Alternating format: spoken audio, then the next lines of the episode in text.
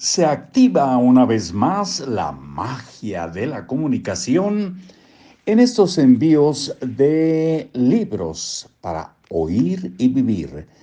¿Cómo están? Soy Marcos Alfredo Coronado saludándoles cordialmente, leyéndoles Hábitos Atómicos de James Clear, un método sencillo y comprobado para desarrollar buenos hábitos y eliminar los malos.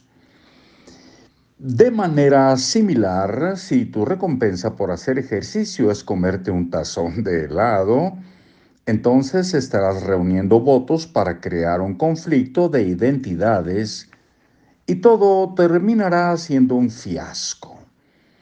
En su lugar, tal vez podrías hacer que tu recompensa fuera un masaje lo cual es al mismo tiempo suntuoso y te ayuda a cuidar de tu cuerpo. De esta forma, la recompensa inmediata está alineada con tu objetivo a largo plazo, que consiste en ser una persona sana. Eventualmente, conforme las recompensas intrínsecas, como estar de mejor humor, tener más energía y reducir el estrés, se van haciendo presentes. Te dejarás de preocupar por perseguir la recompensa secundaria. La identidad por sí misma se convierte en el refuerzo. Tú lo haces porque eso es lo que tú eres y se siente bien ser tú mismo. Entre más un hábito se vuelva parte de tu vida, menos necesitarás un estímulo externo para mantenerlo. Los incentivos pueden iniciar un hábito. La identidad sostiene un hábito. Dicho eso, hay que reconocer que se requiere un tiempo para que la evidencia se acumule y una nueva identidad surja. El reforzamiento inmediato ayuda a mantener la motivación a corto plazo, mientras esperas a que las recompensas a largo plazo lleguen.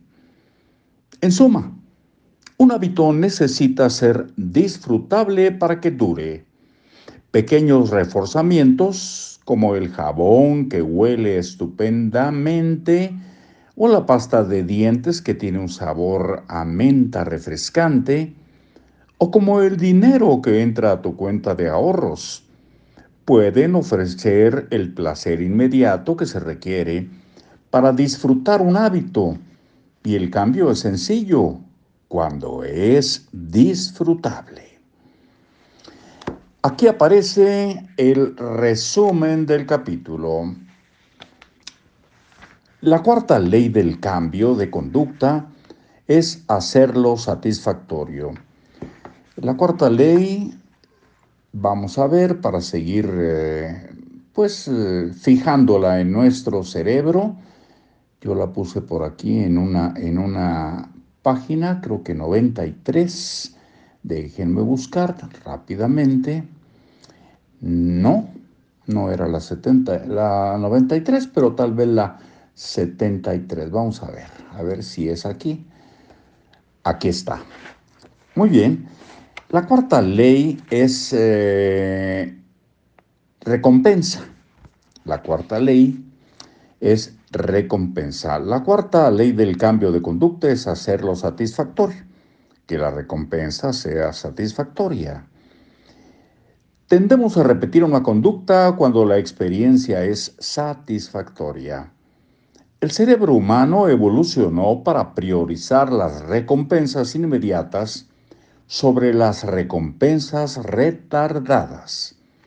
La regla cardinal del cambio de conducta es, lo que es inmediatamente recompensado se repite, lo que es inmediatamente castigado se evita.